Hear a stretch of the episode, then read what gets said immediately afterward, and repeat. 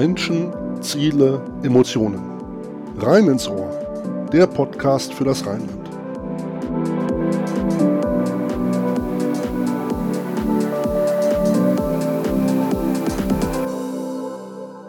Hallo und herzlich willkommen zur neuen Folge von Rhein ins Ohr, dem Podcast für das Rheinland. Diesmal erzählt euch unser Autor Rüdiger Kaun eine echt haarige Geschichte.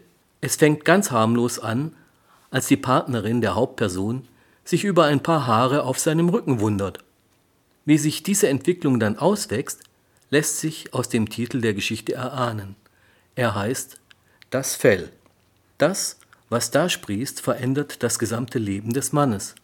Es hat massive Auswirkungen auf seine Beziehung, auf seine berufliche Zukunft, sein Selbstbild und seine Rolle in der Gesellschaft. Hört, welche Veränderungen ihm die ungewohnte Haarpracht beschert, wie seine Mitmenschen auf ihn reagieren und wer ihn auf seinem Weg begleitet und unterstützt. Und jetzt für euch Das Fell, gelesen vom Autor Rüdiger Kaun. Das Fell. Ines hat es zuerst bemerkt. Auf dem Rücken liegend schaute sie nach den Sternen. Ich lag auf dem Bauch und auf Ines. Wäre es heller gewesen, hätte ich ihre Augen und das Gras unter ihr sehen können.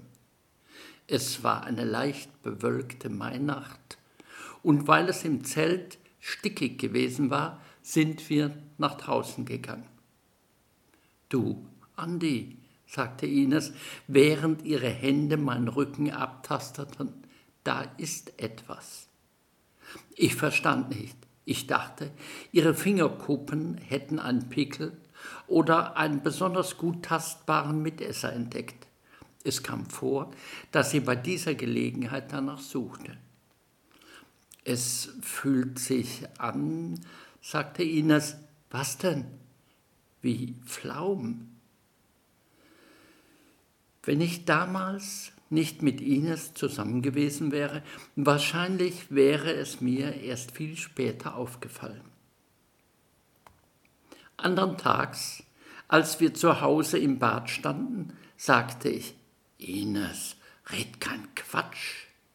Nein, wirklich, ich seh's doch. Sie hielt mir ihren Frisierspiegel hin, so dass ich es im Spiegel über dem Waschbecken betrachten konnte. Die Haare auf meinem Rücken. Nicht, dass ich bisher keine Haare am Körper gehabt hätte, ein paar auf der Brust und an den üblichen Stellen. Ob auf dem Rücken hätte ich nicht einmal sagen können. Wer kennt sich schon mit seinem Rücken aus? Was sie mir aber jetzt zeigte, war eine feine, dichte Behaarung. Ich war sprachlos. Du bist mir einer, sagte Ines und drohte mir scherzhaft mit dem Finger. Was heißt denn das? Na, so ein Tierchen. Ich fand es nicht lustig. Anfangs störte Ines dieser Pflaum nicht.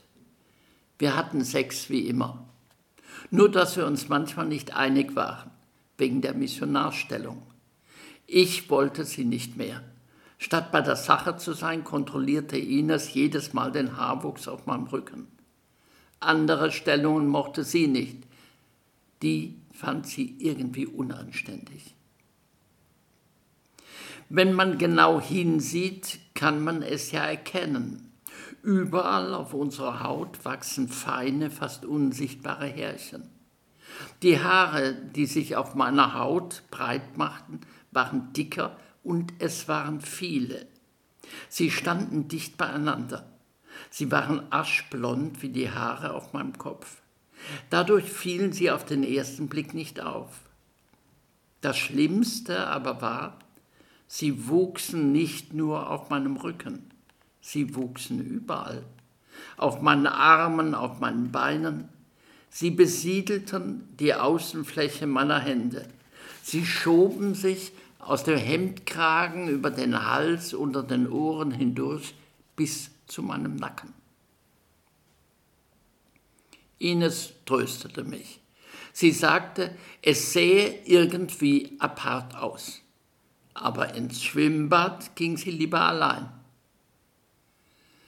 Natürlich fragte ich mich, ob meine Veränderung im Büro aufgefallen sei. Haare wachsen so langsam, dass man sich vielleicht unmerklich an sie gewöhnte. Schließlich altern wir unter den Augen der anderen, ohne dass es ihnen auffällt. Ich rasierte mich täglich an den unbekleideten Stellen. Wo ich mit dem Rasierapparat nicht leicht hinkam, half Ines. Jetzt siehst du, pflegte sie nach der Prozedur zu sagen, wieder halbwegs zivilisiert aus. Halbwegs? Damit hatte sie recht. Als ich während einer Frühstückspause im Büro eine Banane in den Mund schob, prustete Gisela plötzlich los. Auch die anderen konnten ihr Lachen kaum zurückhalten. Was ist? fragte ich Gisela. Es sieht halt so komisch aus. Der Dermatologe nahm sich Zeit. Ich musste mich ganz ausziehen. Nachdem er mich von allen Seiten inspiziert hatte, ließ er seine Kollegin, mit der er die Praxis teilte, rufen. So etwas bekommt man nicht alle Tage zu sehen, sagte er. Sie staunte.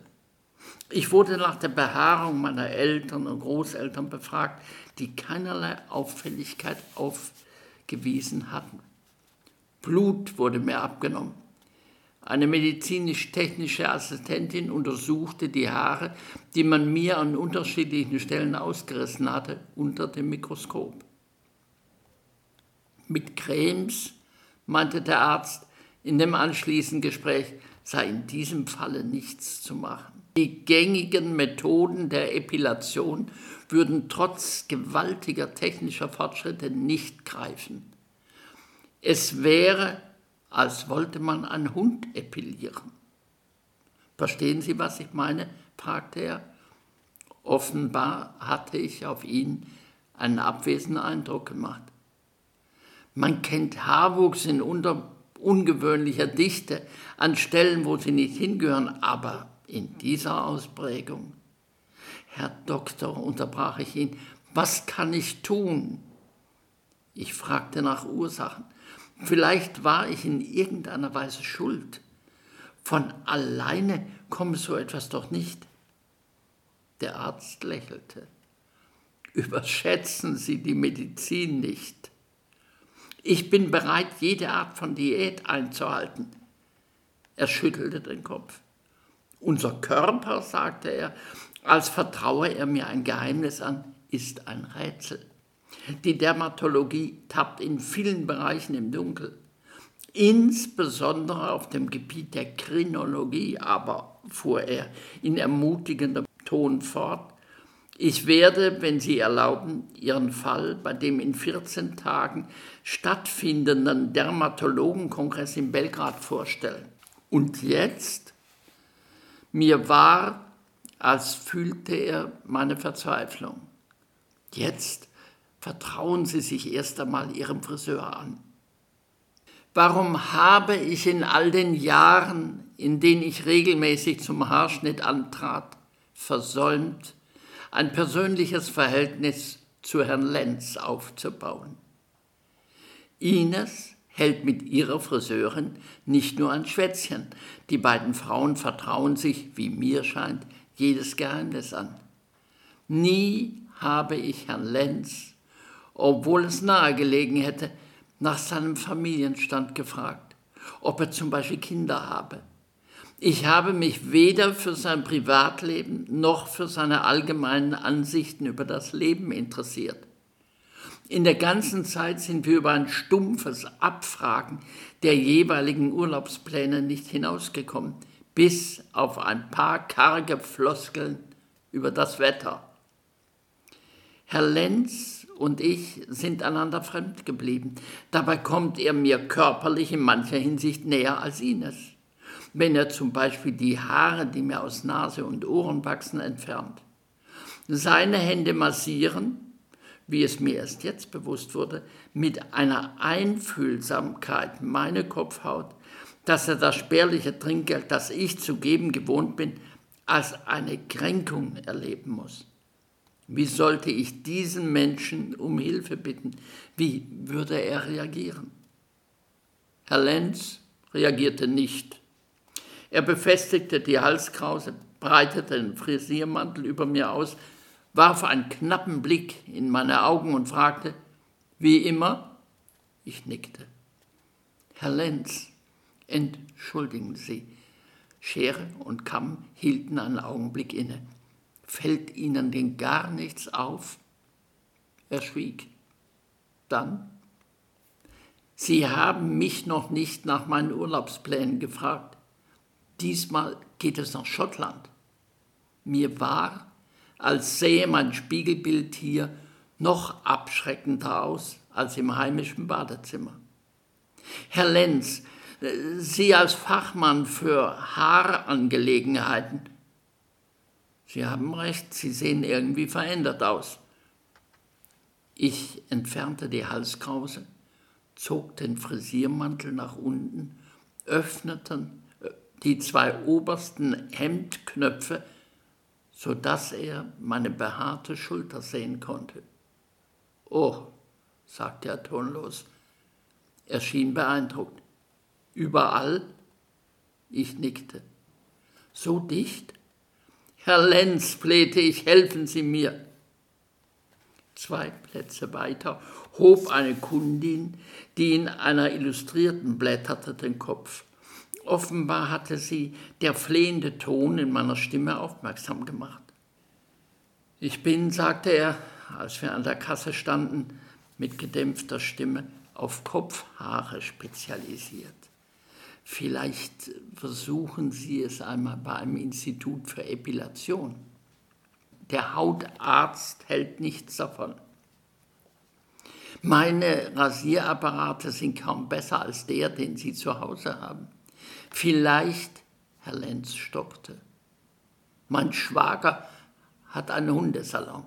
Wie bitte? Hatte ich richtig gehört? Ich meine ja nur, sagte Herr Lenz entschuldigend, die haben richtige Schermaschinen. Mein Gott, hauchte Ines, als ich ihr vom Handy aus von meinem Friseurbesuch erzählte. Mehr sagte sie nicht. Überhaupt Ines.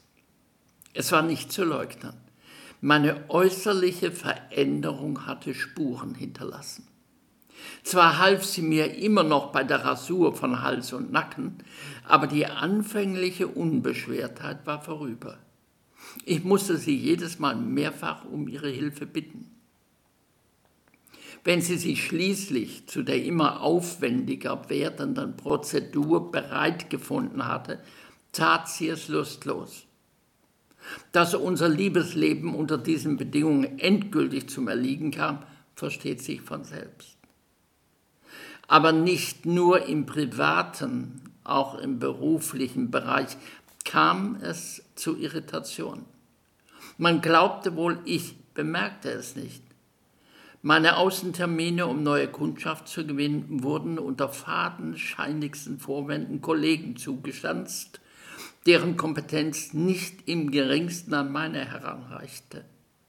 Man tat, als ob nichts geschehen wäre als ob ich wie früher dazugehörte. Dabei hatte man heimlich Ort und Zeitpunkt des Kollegenstammtischs verändert. Niemand fragte mich, ob ich an der neu gegründeten Gymnastikgruppe teilnehmen wolle. Natürlich hätte ich unter diesen Umständen ablehnen müssen, aber gefragt werden wollte ich schon. Man fürchtete wohl, dass ich zusagen könnte.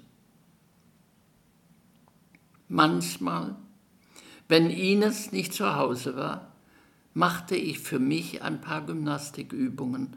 Oft trat ich bei dieser Gelegenheit vor ihren Wandspiegeln nur mit einer Turnhose bekleidet. Die Haare hatten mein Körper inzwischen vollständig bedeckt. Nur das Gesicht, die Handflächen und Fußsohlen hatten sie verschont. Auf der Brust und auf den Oberarmen schien sie länger als an den übrigen Stellen. Dort wirkten sie zottelig, was ihren Anblick nicht erträglicher machte. Je länger ich mich betrachtete, je fremder kam ich mir vor.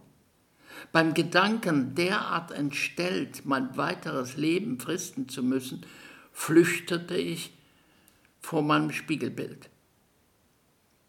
Der Hautarzt hatte meinen Fall beim Dermatologenkongress in Belgrad vorgestellt. Die einhellige Meinung der Fachleute war, es handle sich um eine an sich harmlose Art von Pilosis, nichts Spektakuläres. Ausmaß und Intensität seien allerdings ungewöhnlich. Ihr Haar ist, sagte der Arzt, kerngesund. Die Wurzelanalyse hat es ergeben. Ich kann sie nicht therapieren, weil es beim besten Willen nichts zu therapieren gibt. Mittlerweile war es Hochsommer geworden. Unter den Kleidern wurde es heiß. In kurzen Hosen und kurzärmeligem Hemd mich auf die Straße zu wagen, verbot sich von selbst. Ines ging jede freie Minute ins Schwimmbad, von wo sie ein makelloses Siena-Braun heimbrachte. Ich saß zu Hause, sah fern, surfte stundenlang im Internet. Ich hoffte, mögliche Leidensgenossen ausfindig zu machen. Vielleicht gab es eine Gruppe anonymer Haarwuchsgeschädigter. Wenn Ines endlich heimkam, zog ich mir rasch etwas über. Sie mochte es nicht, wenn ich mich in Turnerhosen zeigte. Immer mehr schien es mir, als fühlte sie sich von meiner Gegenwart gestört. Du hechelst, konnte sie in verächtlichem Ton sagen. Merkst du das nicht? Tatsächlich, wenn es mir heiß war, lief ich mit offenem Mund herum. Attraktiver machte ich das nicht. Kurz darauf kam es zum Eklat. An diesem Tag war das Thermometer über 30 Grad geklettert. Ich kauerte in der Küche und kühlte meine Zunge in einem Glas Wasser. Plötzlich stand Ines in der Tür. Ich hatte mit ihr erst am Abend gerechnet. Was machst du denn da? stieß sie hervor. Das ist ja widerlich. In ihrem Gesicht blanker Abscheu. Es ist so heiß, sagte ich entschuldigend. Es reicht, schrie sie unvermittelt. Eigentlich hätte sie an meiner Haltung erkennen können, dass ich der Mensch geblieben war, den sie schon so lange kannte. Ich hörte mir alles an, was nun aus ihr hervorbrach, so kränkend es auch für mich war. Ich kann deinen Anblick einfach nicht mehr ertragen. So ihr Fazit. Was hätte ich darauf antworten können? Andi, sagte sie, wie lange hatte sie mich schon nicht mehr mit meinem Namen angesprochen?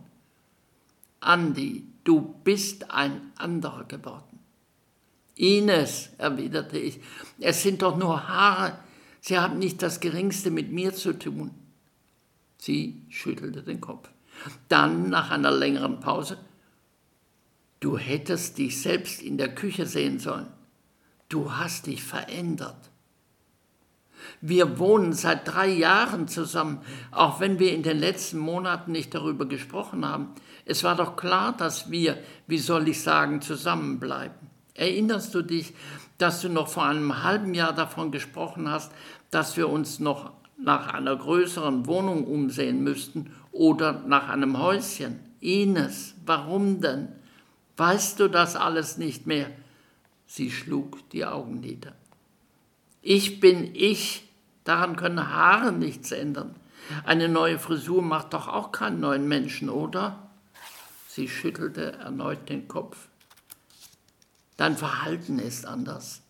Die Art, wie du dich bewegst, das bist du nicht. Und dann noch etwas, ich sage es nicht gerne. Du riechst. Ich rieche? Jetzt verschlug es mir die Sprache. Ich dusche täglich, ich schamponiere mich von Kopf bis Fuß. Du riechst. Glaubst du, ich spinne? Das also war der Grund.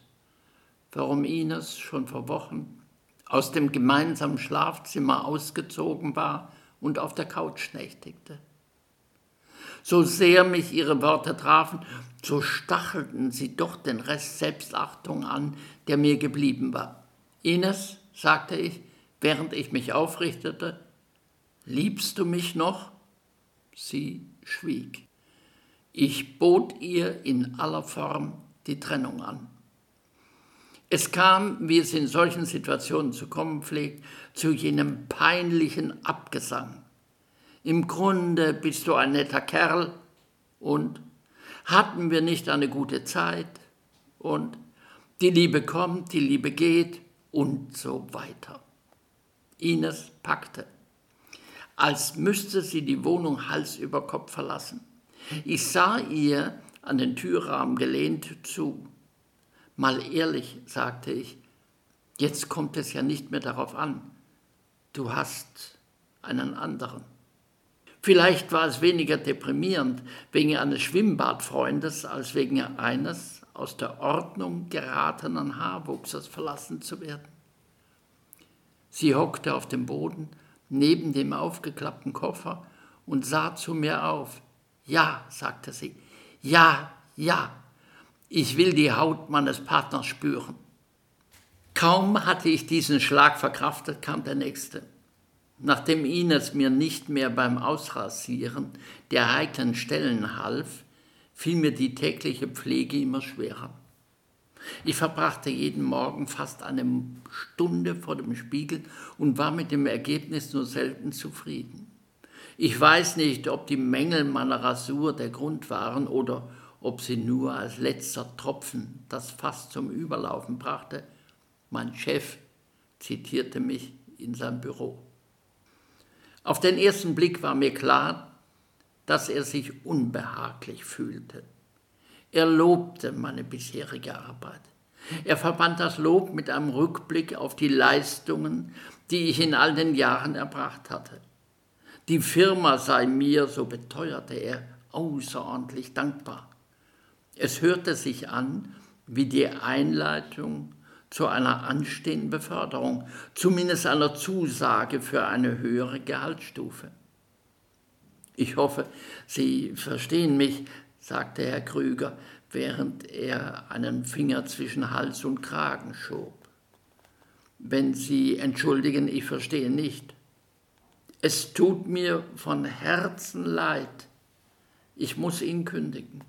Kündigen, rief ich aus. Sie müssen. Ich schätze Ihren Sachverstand, aber ich habe also doch Fehler gemacht. Ich bin mit Ihrer Arbeit sehr zufrieden. Herr Krüger, sagte ich, Sie waren so freundlich, mich zu loben. Jetzt kündigen Sie mir, ich habe es wohl an Einsatz fehlen lassen, sagen Sie es mir. Nicht im geringsten, erwiderte er, aber das Wort blieb mir im Hals stecken. Er schlug einen klagenden Ton an. Machen Sie es mir doch nicht so schwer. Mein Engagement ist ungebrochen. Ich werde meine ganze mir zur Verfügung stehende Lebenskraft für die Firma einsetzen. Herr Krüger wischte sich mit dem Taschentuch über die Stirn. Es sind die anderen. Tagtäglich werden mir Merkwürdigkeiten über sie hinterbracht in meinen Augen Kleinigkeiten, kleinste Anschuldigungen. Sie kennen mich, ich gebe nicht viel darauf. Ich erspare Ihnen die Einzelheiten, aber das Betriebsklima, ich kann nicht anders. Wir einigten uns auf eine Abfindung. Mein Gehalt sollte für die nächsten sechs Monate weiterlaufen, unter der Bedingung, dass ich die Firma nicht mehr betrete. Zwei Tage darauf erhielt ich das Kündigungsschreiben nebst einem ausgezeichneten Zeugnis. Interne Umstrukturierungsmaßnahmen wurden als Grund für die Freisetzung angeführt, die meine Firma außerordentlich bedauert. In der ersten Zeit fühlte ich mich, so merkwürdig das klingen mag, erleichtert. Vorbei war die Zeit, da ich fürchten musste, dass Ines mit angewiderter Miene plötzlich in der Tür stand. Vorbei das Spießrutenlaufen im Büro, das Tuscheln in meinem Rücken, die missgünstigen Blicke. Ich konnte mein Leben so einrichten, wie es mir entsprach. Nackt, ohne einengende Kleider, strich ich durch die Wohnung. Ich hechelte, wenn es mir heiß war, und ich ließ meine Zunge heraushängen. Ich verzichtete auf die leidige Rasur.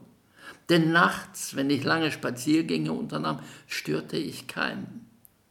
Notwendige Wege zur Bank oder in den Supermarkt erledigte ich rasch und zu Zeiten, da ich nur wenigen begegnen konnte.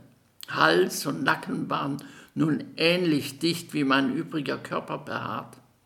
Unter der Kapuze aber, ein Geschenk der kühleren Jahreszeit, fiel es nicht auf. Eigentlich hätte ich so mein weiteres Leben fristen können, wenn die Gehaltszahlungen der Firma unbegrenzt weitergelaufen wären. Allein der Gedanke, beim Arbeitsamt persönlich erscheinen zu müssen, an ein Vorstellungsgespräch im Personalbüro einer Firma ließ mich schaudern. Es schien mir, als hätte ich mit jedem Haar, das mir gewachsen war, ein Stückchen mehr an Selbstvertrauen verloren. Kurz nach Weihnachten stand ich vor dem halb beschlagenen Schaufenster des Salons Fellfein. Es war wenige Minuten vor 18 Uhr. Der Hundefriseur war eben dabei, einem weißen Königspudel, der auf einer Art Podest stand, die Beine zu Bluderhosen aufzubürsten. An der Wand hing eine Galerie bunter Fotos von frisch frisierten Hunden unterschiedlicher Rassen. Darunter saß grau und unscheinbar eine ältere Frau, offenbar die Herrschaft des Pudels. Schließlich sprang das Tier vom Frisiertisch. Die Frau zahlte. Die Tür öffnete sich, der Pudel jaulte, zog an der Leine und ich trat ein. Der Hundefriseur, ein schlanker Mann in den 40ern, kam mir entgegen. Wir haben geschlossen. Dann, nachdem er mich für einen Moment ins Auge gefasst hatte, sagte er, Ach, Sie sind es. Mein Schwager hat von Ihnen erzählt. Heidenfeld. Er gab mir die Hand. Er habe, meinte er im Augenblick, nicht viel Zeit, aber so viel, dass er einen Blick auf die Geschichte werfen könne, habe er schon. Der Rollladen wurde heruntergelassen. Ich machte mich frei. Sie müssen schon, sagte er, da ich zögerte, den Hosengürtel zu öffnen. Schließlich stand ich vor ihm bis auf die Unterhose nackt. Kompliment, sagte er, alle Achtung. Sie können mit manchen meiner Kunden mithalten. Natürlich muss da etwas getan werden. Ein Fell braucht Pflege. Erstmal muss alles auf die gleiche Länge geschoren werden. Ich würde sagen, nicht kürzer als zwei Zentimeter. Dann gehört es hin und wieder gestriegelt. So können Sie sich sehen lassen. Und tatsächlich, als ich zwei Tage später vor dem Spiegel des Hundesalons trat, Heidenfeld hatte mich nach Dienstschluss, wie er sagte, schick gemacht, fand ich mich selbst nicht hässlich. Immer noch ungewohnt, aber nicht ohne Eleganz. Auf den ersten Blick wie ein Balletttänzer in einem flauschigen Ganzkörpertrikot. Habe ich es Ihnen nicht gesagt, sagte Heidenfeld. So sind Sie ein Anblick. Natürlich kann ich Hals und Nacken ausrasieren, aber wenn Sie mich fragen, ich würde es lassen stehen Sie zu sich selbst. Von nun an ging ich alle zwei Wochen in den Hundesalon Fellfein.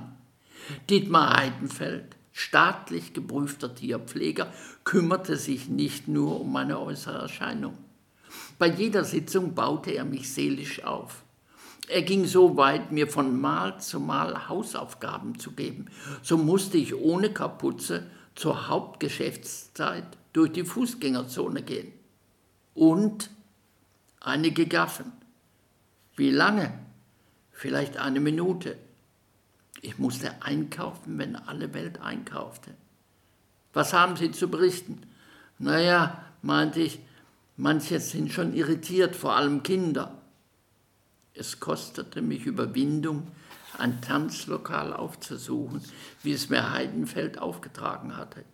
Die Lichtverhältnisse waren günstig, ich fiel nicht auf.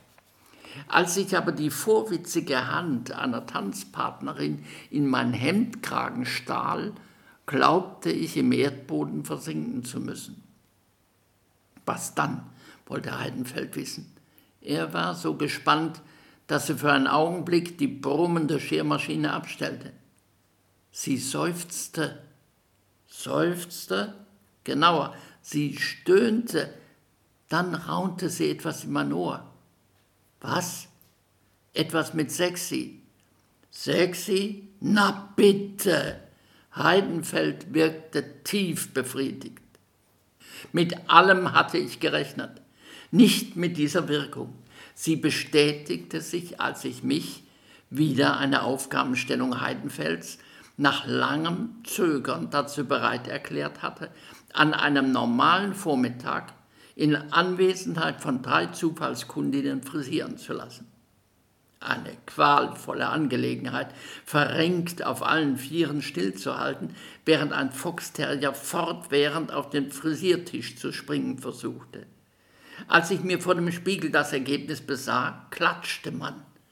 Ich hatte es Heidenfels Indiskretion zu verdanken, dass noch am selben Nachmittag eine der Damen eine hochblondierte, auf hochhackigen Pumps mit einem winselnden Malteser vor meiner Wohnungstür stand. Ich gebe zu, ich hatte Grund, Heidenfeld dankbar zu sein, aber auch er wusste, seinen Vorteil aus unserer Beziehung zu ziehen. Finanziell knapp wie ich war, konnte ich es ihm nicht verweigern, mich für eine Werbeaktion zur Verfügung zu stellen. Unter einem Foto, das mich auf allen Vieren auf dem Frisiertisch zeigte, stand die Zeile Wir machen Frauchens Liebling schön. Heidenfeld stellte ein anderthalbminütiges Video von mir ins Netz, das zigfach angeklickt wurde. Im Facebook fanden sich die unterschiedlichsten Kommentare von Verletzung der Menschenwürde bis tierisch geil. Fellfeind wurde über Nacht bekannt. Es kamen nicht nur Kunden mit ihren Vierbeinern, sondern auch Neugierige, die sich ausschließlich auf den Weg gemacht hatten, um mich zu sehen. Heidenfeld hatte nämlich meine Schertermine durch einen Anschlag an der Eingangstür publik gemacht. Das Podest, auf dem ich zurechtgemacht wurde, hatte er an das Schaufenster gerückt, sodass diejenigen, die im Salon keinen Platz fanden, durch die Glasscheibe der Vorführung beiwohnen konnten. Ich hoffe, es ist klar geworden, ich bin ein zurückhaltender Mensch. Ich litt nicht nur unter der Zuschaustellung, sondern auch unter den Zudringlichkeiten des Publikums. Man drängte heran, teils um mich von einem bestimmten Blickwinkel aus zu fotografieren, teils um mich zu streicheln. Wenn Heidenfeld nicht eingeschritten wäre und mir nicht immer wieder gut zugeredet hätte, wäre ich mitten während der Prozedur vom Frisiertisch gesprungen. Mittlerweile interessierten sich nicht nur die regionalen Medien für mich. Ein namhaftes Frauenmagazin bat mich in seiner Redaktion, um ein Interview mit mir zu machen. Endlich, so schrieb die Redakteurin, zeige ein Mann, was ein Mann sei, ein durch und durch natürliches Wesen. Wofür denn stehe das Haar, wenn nicht für die animalische Kraft des Lebens? Sie geißelte die widernatürliche Mode der Epilation und erhielt, wie die Leserbriefe in den darauffolgenden Ausgaben bewiesen, begeisterten Zuspruch. Die Epilationsinstitute reagierten alarmiert. Man bot mir für eine Werbekampagne eine beachtliche Summe. Diesmal sollte unter meinem Bild die Zeile stehen, wir schrecken vor nichts zurück. Heidenfeld riet ab. Mein Image als vernunftbegabter Affe, als Hundemann oder wie die Bezeichnung alle lauterten, würde Schaden nehmen. Ich sei nun mal zum Innenbegriff ursprünglicher Virilität geworden. Wie die weitere Entwicklung zeigte, hatte er recht. Offenbar stellten meine Auftritte den Startschuss für einen neuen Modetrend dar. Haare waren, egal wo sie wuchsen, in. Männer, die bislang ihre Brustbehaarung mühsam entfernt hatten, potzten. Männer, deren Brustwarzen nur ein paar spärliche Härchen umrundeten, wurden kleinlaut. Sogar das weibliche Bein fand man mittlerweile behaart schick. Die allgemeine Losung hieß Back to Nature. Heidenfeld hatte sich nicht geschämt, meine Adresse jedem, der danach fragte, preiszugeben. Zahllose Anrufe und Briefe, oft zweifelhaften Inhalts, erreichten mich täglich. Insbesondere beharrten einige Damen darauf, mich näher kennenzulernen. Den Gipfel meiner Bekanntheit erreichte ich durch die Teilnahme an einer Talkrunde im Fernsehen. Heidenfeld hatte mich eigens für diesen Termin sorgsam geschoren, champoniert und parfümiert. Mein Fell glänzte. Die Teilnehmer baten artig darum, es berühren zu dürfen. Offenbar machte ich einen derart guten Eindruck, dass mich die Talkmasterin unmittelbar nach der Sendung zu sich nach Hause einlud. Du warst großartig, sagte sie, große Klasse. Wir hatten uns auf einer ledernen Sitzlandschaft niedergelassen.